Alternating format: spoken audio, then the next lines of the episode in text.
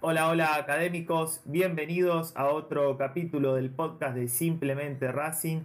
Mi nombre es Lucio Corbeleto y hoy vamos a entrevistar a un jugador, a un exjugador, mejor dicho, de talla mundial, si se quiere, porque es alguien que integró el plantel de aquel equipo de José, campeón del torneo local en 1966, mismo equipo que supo ganar la Copa Libertadores al año siguiente en Santiago de Chile venciendo al Nacional de Uruguay y por último consagrándose campeón mundial luego de ganarle al Celtic por 1 a 0 con ese bombazo del Chango Cárdenas recordado por todos los hinchas de Racing.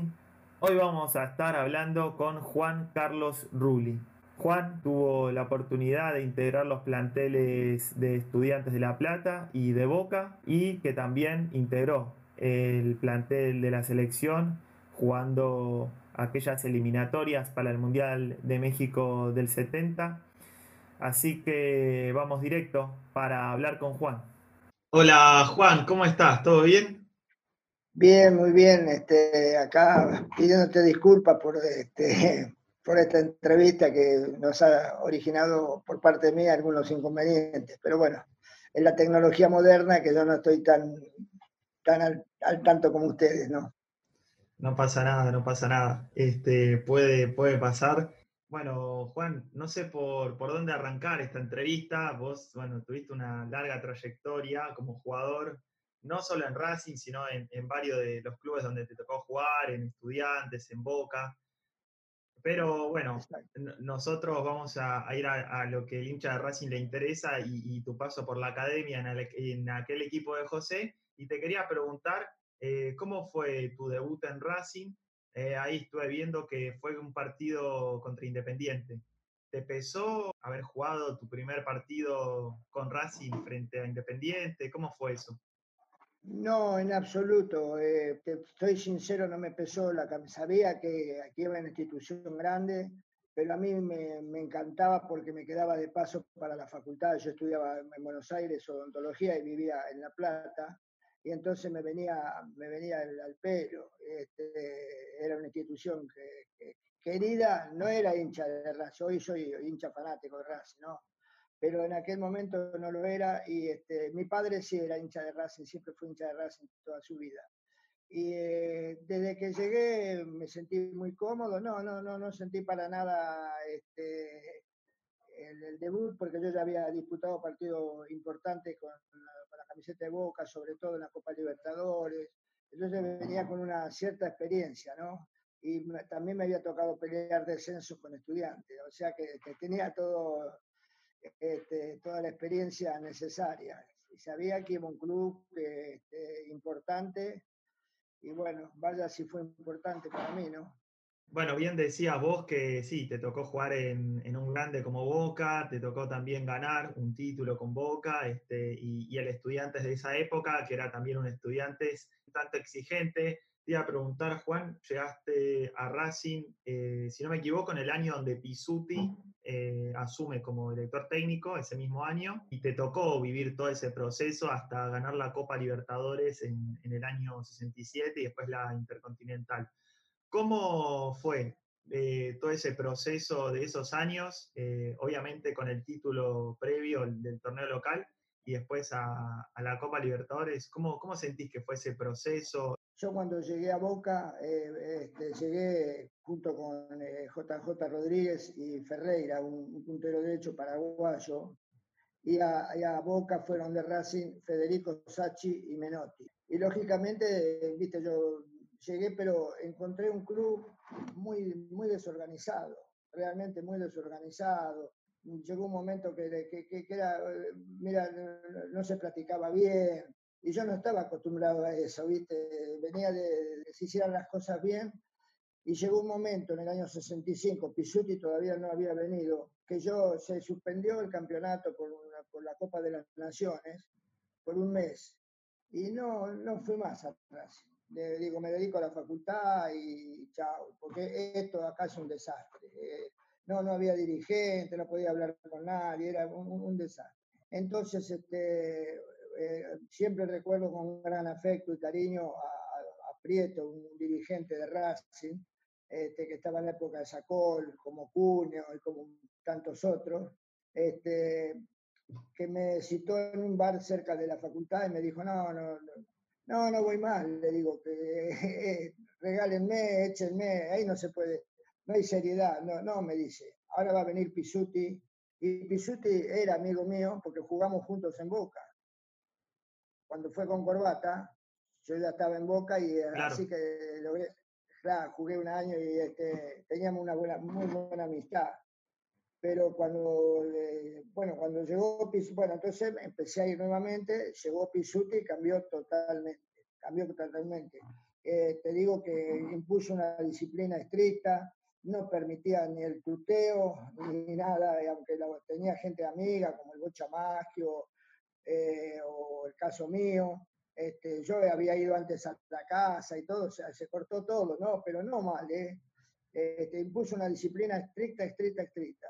Y bueno, el equipo comenzó, porque había muy buenos jugadores, comenzó este, a engranar ¿viste? y comenzamos a ganar en el año 65. En esa época jugaba, eh, jugábamos de volante, eh, me nombro primero porque jugaba en la posición esa de 8, pero con el número 7 en la espalda, o sea, jugaba como volante retrasado. Eh, lo que no jugaba nadie en el fútbol argentino lo impuso Pisuti, era un 4-3-3. ¿Vos no jugabas de 5, Juan, en esa época? no, no, yo jugaba, jugaba de 8, pero Pisuti me puso la número 7, pero de, no Pisuti, perdón. Sí, no, te, estoy diciendo bien. Pisuti me colocó la camiseta número 7. Sí. Digo, no, yo de 7 no puedo jugar. Me dice, no, no, no, no, pero vas a jugar de volante. Bueno, de volante sí, el puesto mío era de estudiante, todo. En Boca me pasó lo mismo, me querían poner de centro delantero, de puntero derecho. Cuando jugaba en el exterior o copas, eh, me tocó un partido difícil, como contra Peñarol, perdón que me voy de la conversación, pero este, lo ganamos a ese Peñarol famoso de Abalí, Rocha, Sacía, Spencer y Joya, todos esos nenes, ¿no? Entonces, pero después volví a Buenos Aires y eh, jugaba otro, entonces yo me quería ir de, Boca, pero no porque fuera mala gente, no, yo estoy muy agradecido a todos los clubes que pasé, pero bueno, en Racing encontré todo. Es era un equipo para mí fantástico innovador en el fútbol argentino, por este, es un mérito que lo, tiene Pisuti. Y a mí en una oportunidad alguien me dijo, no sé, que los este, holandeses habían en parte este, eh, imitado ese movimiento de equipo, porque ahora es muy común que jueguen con cuatro volantes, con cinco, pero el Brasil campeón del mundo era un 4-2-4, todos los equipos, de Boca, si querés, jugaba con el Ratín y Gonzalito en el medio. Los únicos que jugábamos tres éramos nosotros. Después se fueron, pero ya este, nosotros estábamos recontra consolidados. Además, teníamos, ese equipo tenía una fuerza, eh, fuerza anímica, tenía todo. La verdad, sinceramente te digo, este, no, arrugaba ninguna cancha. Eh, qué sé yo, no, te, puedo decir tantas cosas haciendo abstracción de mí. Este, ir, a jugar a Montevideo, que nos daban todos por muertos, y armamos una batabola total y empatamos allá en el Estadio Centenario, que era el cementerio de todos los equipos argentinos, ¿eh? claro. Y nosotros, para nosotros, nosotros no pudieron. No fue un partido de fútbol, fue una guerra, pero cuando fuimos al tercer partido le ganamos tranquilamente. Va, un partido duro, pero le ganamos muy bien. Vos me, me decías, Juan, este, que un equipo anímicamente muy fortalecido, que, bueno, que eran todos que tiraban para adelante y así consiguieron los resultados. Pero eh, también ese equipo fue de algo que seguramente no te olvides, eh, que tuvo aquella casi tragedia de, del viaje ah, en avión, que estaban yendo de Medellín a Bogotá. Te iba a preguntar cómo, cómo viviste vos esa, experiencia. Era un día quizás no aconsejable para viajar. Te quería preguntar si vos estabas de acuerdo en que se haga ese viaje. para mí, no, para mí este, es un tema este, que lo tengo presente permanentemente y me acuerdo de todos los detalles. Que teníamos que ir a jugar en Medellín, teníamos que viajar a Bogotá.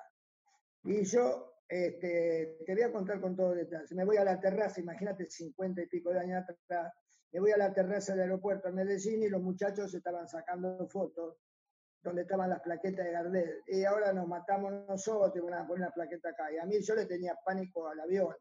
Recién ahora, de grande, este, más o menos este, lo soporto, pero era lo que sufría, era impresionante. ¿Qué eran aviones para cuántos tripulantes? ¿Eran como eran chicos? ¿Cómo, lo recuerdas? No, era un avión chico, pero fíjate lo que ocurre. Yo me voy a la, a la terraza, imagínate un aeropuerto chico en ese momento, en esa época, y me pongo a conversar con un señor y me dice, mire, a mí, que estaba solo yo con él conversando, me dice, mire, si ahora viene un avión y no aterriza, no suba ninguno, porque se caen, se caen, cada tanto hay un accidente. A mí, entonces vino el avión, ese que me había dicho el señor, dio una vuelta al aeropuerto y se fue. Y salí catapultado, viste, para abajo, agarré tres o cuatro muchachos y digo, no subamos que nos matamos. Mirá que me dijo un tipo que no, no, subamos ningún avión. Entonces, bueno, eh, busqué cuatro o cinco y le digo, este, no, eh, le iba a decir que no viajamos y por ahí por los parlantes dice, no, eh, la delegación de Racing afuera del aeropuerto. Cuando estábamos por salir, de vuelta otra vez. Yo tengo todo para mí en el, registrado segundo a segundo porque tenía pánico. Ah, ¿Sabes lo que es pánico? Bueno, pánico. Había en la pista tres aviones. Todo de, hélice, no, no, no, no, no, no los aviones de ahora, los aviones. Este no, no, entonces le dije al preparador físico, le digo, eh, yo profe no viajo, múltenme, suspéndame, échenme, yo no me quiero morir. Yo me quedo no, no me haga eso, me dice, porque se van a, van a querer quedar otro, vamos a tener problemas. Mire que me dijeron, no, mire, si se, va, si se tiene que morir, me dijo, se va a morir arriba de una bicicleta, arriba de un triciclo, en cualquier lado. Así que no, no, no, no, no, no me complique las cosas. Bueno, fui el último tipo en subir al avión. Yo lo mm. tengo todo, en el, eh, pero todo segundo a segundo. Cuando subimos al avión, el avión estaba lleno de papeles, los motores en marcha, lleno de papeles, no habían limpiado nada adentro, habían llegado. ¿Hubo algún otro jugador o del plantel que te empujó un poquito para que, para que puedas entrar al avión tranquilo, que te dé esa tranquilidad? No, así que entré, me quedé último, yo no quería entrar. Eh, bueno, voy, me siento. En el primer asiento, con el ceja al lado mío, eran de dos. Él estaba al lado, en la fila de al lado, la primera fila era de a dos. Estaba Sacol y no sé quién más. El avión carreteó y salió. A los 10 minutos eran los, los, refugios que pasaban y la lluvia y se llovía adentro del avión. Escuchame lo que te estoy diciendo. Eso te lo puedo fehacientemente. De película. Se llovía y yo no podía más. No, no, no. Es una, es una, es una novela que yo le he contado muchísimas veces, pero no, no es que esté exagerando ni nada. Bueno, entonces este, en un momento determinado le pedí al azafate un tranquilizante. Me trajo una aspirina, qué sé yo, no sé ni la barbaridad que le dije. Lo empecé a insultar a Sacol, que yo no me faltaba el respeto ni loco. No van a hacer matar a todos, ¿viste? Le empecé a decir cualquier barbaridad por, no, por ahorrar algo. No me lo, tranquilícese. Y bueno, en un momento el avión este, se empieza, cae de golpe, empieza a bajar de golpe. A mí me zafa el cinturón de seguridad mm. que llevas puesto y golpeo con la cabeza en el techo del avión, en el, donde, va el, donde va el equipaje, ahí, ¿viste? Ahí golpeé con la cabeza, me, lastimé la cabeza. Y me volví, me senté y me, quedé agarrado hacia a mis rodillas con las manos. Y bueno, me acordé de toda mi familia, dije, y el avión seguía bajando. si te pegó a vos en la cabeza, no me quiero imaginar a cejas, ¿no? No, pero muchos, no, pero muchos se golpearon muchos, no, solo yo te digo lo que me pasó a mí realmente, te doy mi palabra de honor, que es así, no estoy exagerando nada, ¿eh? es tal cual te la cuento, porque me acuerdo de todo, de todo, de todo, es una película para mí. Bueno, entonces el avión de repente dije, bueno, acá nos morimos, pensé en mi familia, en mi mujer que estaba por tener familia, eh, te acordás de todos tus seres, ¿viste? Es como si te estás muriendo, lo mismo. Y yo lo único que recuerdo es como un ruido, como si fuera el ruido de un camión que va subiendo una cuesta, ¿viste? Ese característico del motor. El mismo ruido lo sentía yo y es que el avión estaba saliendo de, donde había, que, fue en un lugar que era un valle, porque si había montaña no, te estaba contando yo esto. ¿eh? Bueno, yo quedé todo contracturado, con los dedos como así, ¿viste? Como, como garzas, no me, los podía, me lo agarraban los muchachos, me querían doblar los dedos y no podía. No podía, me, quedé de, la nerviosidad, ¿viste? Yo no tomo whisky. Cuando bajamos al aeropuerto, me tomaba unos vasos de whisky, no, no, estaban, ¿viste? Era, era una cosa impresionante, fue impresionante. Ese equipo al otro día ganó. ¿Había viajado con Tita, Juan, en ese viaje? No, en ese no. Tita viajó con nosotros a Escocia. La invitamos nosotros, la llevamos a Glasgow, a Escocia. Y Tita era como una hermana mayor, o, viste, para nosotros era, eh, para, qué sé yo, yo la, quería mucho, le hacíamos bromas, pero siempre, viste, este, eh, qué sé yo, la queríamos como, si fuera un familiar. Y, eh, Tita tenía un caballo que se llamaba Cecilio y yo con pedazos de pan hacía entrar el caballo dentro de la cocina. Saca, pero siempre, sacalo de acá, Rolly me dice, ¿qué, me metes un caballo acá dentro? No, le hacíamos cualquier, pero siempre, pero con un gran respeto. Y te cuento una anécdota. Eh, yo le ganamos al Santos, en Santos jugó Pelé, y le, pedí, se la pedí yo, por supuesto, la camiseta Pelé me la dio. Como, eh, como Tita lavaba las camisetas, me dice, eh, Juan Carlos no me regaló la camiseta de Pelé y se la di. Yo se le regalé la camiseta de Pelé. O sea que me quedé sin tener la camiseta de Pelé porque para mí Tita era, ¿viste? era un, un símbolo. Te iba a preguntar, ¿te recibiste de odontólogo? ¿Estudiaste la carrera de odontología? Eh, yo cursé mientras estaba en estudiantes y terminé la carrera este, eh, cuando dejé de jugar en estudiantes, cuando me transfirieron, terminé quinto año. Pero cuando pasé a Boca, cuando pasé a Boca, ahí por los viajes y todo, me atrasé en dos materias para dar los finales. Me quedaban dos o tres materias y en Boca prácticamente no podía, no, podía estudiar. ¿Eras buen alumno? Más o menos. Me preocupaba porque, viste, y tenía que hacer un sacrificio enorme porque tenía que ir de La Plata a, este, a practicar el fútbol y después irme a la facultad, tenía que combinar horario, a veces hacía alguna materia de noche, otra de, otra, otra de día, eh, te quiero decir de día, a la mañana o a la tarde, pero era, era complicado. Y vos decías ahí que tratabas de más o menos hacer tu lugarcito para estudiar. Eh, ¿cómo, ¿Cómo ves el hecho de estudiar y jugar al mismo tiempo. Eh, vos supongo que le das más prioridad al entrenamiento, porque mal que mal uno le termina dando prioridad a una cosa, por más que, le gusten las dos, y, se termina no, más por uno. A mí, lo que a mí, claro, a mí lo que más me gustaba era el fútbol, indudablemente. Eh, condicionaba, me ayudaron mucho en estudiantes porque a veces se practicaba, eh, cuando no es como ahora que viste que concentran seguir y todo. Este, a, veces eh, eh, tenía que arreglar las materias y tenía que ir indefectiblemente a la noche porque no me quedaba en horario. En Boca a veces te hacían platicar a la mañana, a veces a la tarde y ahí me partieron como un queso, no podía, era imposible estudiar, ¿viste? Eh, ¿En qué momento estudiaba? A la noche un poco. ¿Vos, Juan, llegaste a tener un consultorio? ¿Ejerciste como autólogo? te voy a ser sincero, yo me había comprado el consultorio y todo, pero trabajé en un hospital, en dos hospitales de La Plata, en el Bollini este, y en otro en el que está en Melchor Romero. Pero no, no, estar encerrado no, viste, no, no me gustaba, o sea que decidí otras actividades y el, título lo tenía, si lo necesitaba lo, lo utilizaba, pero me dediqué a otras cosas. Realmente fue un sacrificio, yo me propuse recibir y me recibí, pero en realidad fue medio un sacrificio en vano, ¿no? Vos me dijiste que ahí ejerciste en, va, en el hospital, o sea, tuviste algún tiempo ejerciendo como odontólogo.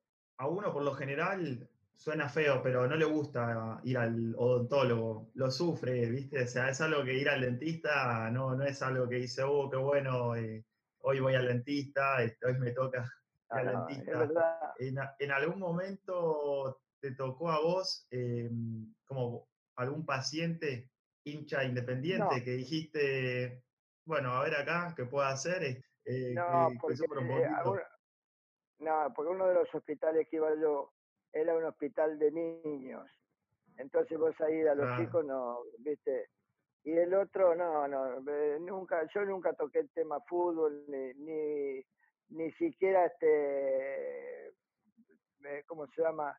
Lo, lo, lo, lo comentaba. Mis compañeros sí, porque habíamos sido compañeros de facultad y estábamos practicando ahí, sí, pero después los profesionales sabían quién era, pero los demás no, era uno más. Está bien, está bien. No, tenía esa duda, digo, si en algún momento como dentista dijiste, bueno, me tomo el, el, atrevimiento. Ahora, Juan, me voy para el lado de mm, tu paso por la selección argentina. Vos estuviste participando en, en el plantel eh, integraste el plantel que jugó las eliminatorias para ir a, México, que bueno, lamentablemente no se pudo dar. Te quería preguntar, eh, ¿vos jugaste en, aquel partido donde Argentina pierde 3 a 1 en La Paz contra Bolivia? Yo ese día estuve de, suplente, en realidad ni de suplente, porque no había, estuve en la, en la platea. Me acuerdo que estaba con Vittorio Coco, que también estaba de suplente. Jugó Ratín, pero el partido siguiente ya jugué yo, porque Ratín, viste, no, no se podía ni mover en La Paz. Pero bueno, no, no es porque yo lo, lo quiera este, hablar mal de Ratín, es que es muy difícil jugar en La Paz, es complicadísimo. Viste, solamente el que, va a jugar, el que ha ido a jugar a La Paz sabe lo que significa el esfuerzo que es y el sacrificio. Ahora con los adelantos farmacológicos que hay, todo, a lo mejor la cosa es más fácil, pero en la época nuestra era muy difícil. Mira, yo fui un mes con estudiantes a jugar a, Bolivia y jugamos en La Paz. Otra vez fui eh, con Boca a jugar eh, un octogonal que jugaba el Botafogo de Garrincha, Gerson, todos esos nenes. Y perdimos 1 a 0 con ellos. Y después fui con la selección, antes, previo, que nos hacían unos estudios unos médicos franceses platicábamos, nos sacaban sangre y todo. Éramos eh, chanchitos de, la India, ¿viste?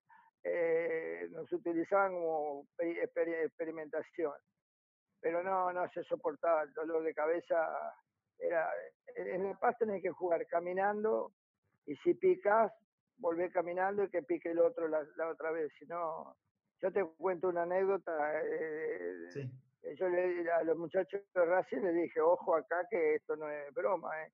acá te, pero solamente en la ciudad misma estás a 3.600 metros de altura.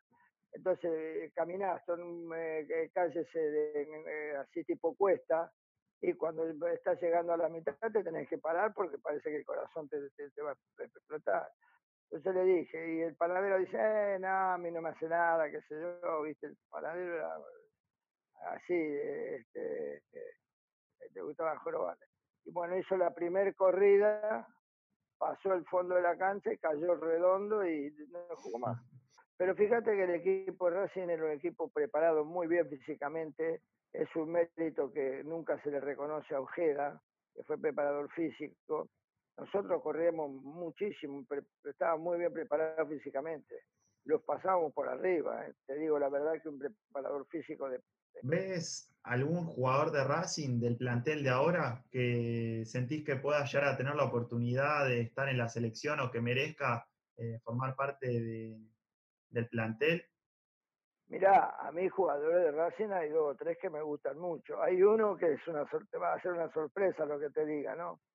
Este chico que han, eh, que han contratado ahora, ¿cómo se llama? Este Benjamín. Garré, Garré, Garré. Garré es un jugador que no, no, no, tiene rodaje acá. Bueno, Garré para mí, es un, para mí es un jugador de selección. Yo, creo que con un par de, de, partidos más, con un, con un rodaje un poquito más, más jugando ahora los partidos de Libertadores y eso que, que lo van a exigir seguramente bastante, no, yo esperaría y, y, quizás para la próxima cita eliminatoria, si sigue bien, a mí, a mí, me, a mí me, me encanta porque es hábil, es rapidísimo, y hace una gambeta siempre va para el frente, no es una gambeta, viste, que... Y no hay muchos jugadores en Argentina de ese tipo. Y después, bueno, vendieron a Saracho, Saracho podría estar ahí también. Eh, y después, eh, eh, ¿quién te puede decir? El zaguero central no, no desentonaría, ¿no? En realidad es un plantel parejo y bueno, pero vos me decías a nivel selección, ojo que a veces los que vos pensás que pueden rendir muchísimo la selección, van a la selección y no te rinden tanto como uno que a lo mejor no rinde en el club y rinde en la selección. Eh, el plantel de Racing ahora está muy, está, eh, la, base está de, la, de antes, pero hay muchos jugadores nuevos, así que hay jugadores que no los tengo tan vistos, por ahí me, estoy olvidando de alguien. Pero te digo, Saracho me parece buen jugador, si fuera más joven, eh, Licha, ni hablar. No es que yo lo, lo, lo quiera hacerlo viejo, es que Además, el plantel de, la selección, por lo que veo yo, lo están tratando de armar con todos eh, chicos más bien jóvenes, ¿no? Sí, sí, sí, te iba a decir eso. Puede haber alguno, puede haber alguno más de, las inferiores o que, va, que vaya a jugar en primera hora y que yo no lo tengo visto. Yo te hablo de Garret porque lo vi jugar hasta ahora, yo no lo conocía. Para ir cerrando, Juan, un ping-pong de preguntas y respuestas cortito, si te parece. sí, no hay problema. ¿Título de odontología o título del torneo local con Racing?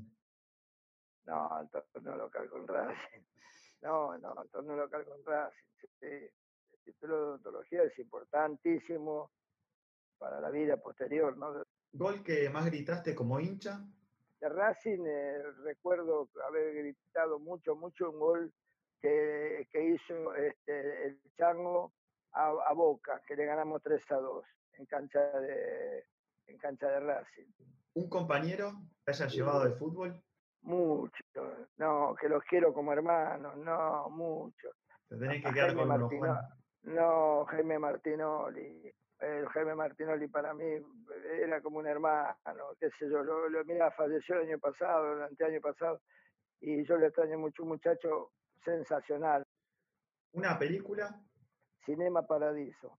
Un clásico. un ¿Vino o cerveza? Mira, te diría que casi ninguna de las dos. Tomo muy poco. Eh, si tengo que, no, eh, hay momentos que tomo una cervecita, te tomo.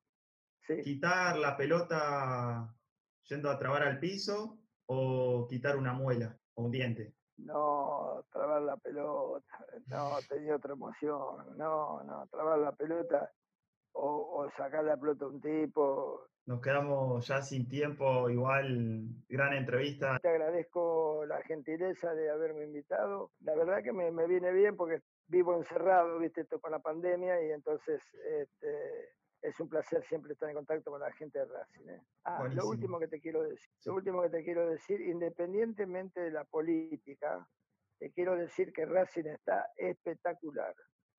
Eh, este, cómo está manejado, eh, cómo, cómo, está el estadio, que parece una boutique. Como, no, no era así en la época nuestra, no era así. Entonces hay que reconocerte, vuelvo a repetirlo, no estoy haciendo política, estoy diciendo lo que veo. Lo que vos ves ahora y, sí, Exacto. a mí me enorgullece, a mí, claro, a mí, a mí me enorgullece, sí, me enorgullece porque lo, lo veo muy bien al club, muy bien manejado económicamente, todo, pero no, no que quiera quedar bien con los dirigentes, ni nada, es lo que siento, ¿viste? Pero muchísimas gracias. ¿eh? Gracias a vos, Juan. Bueno, adiós, hasta luego.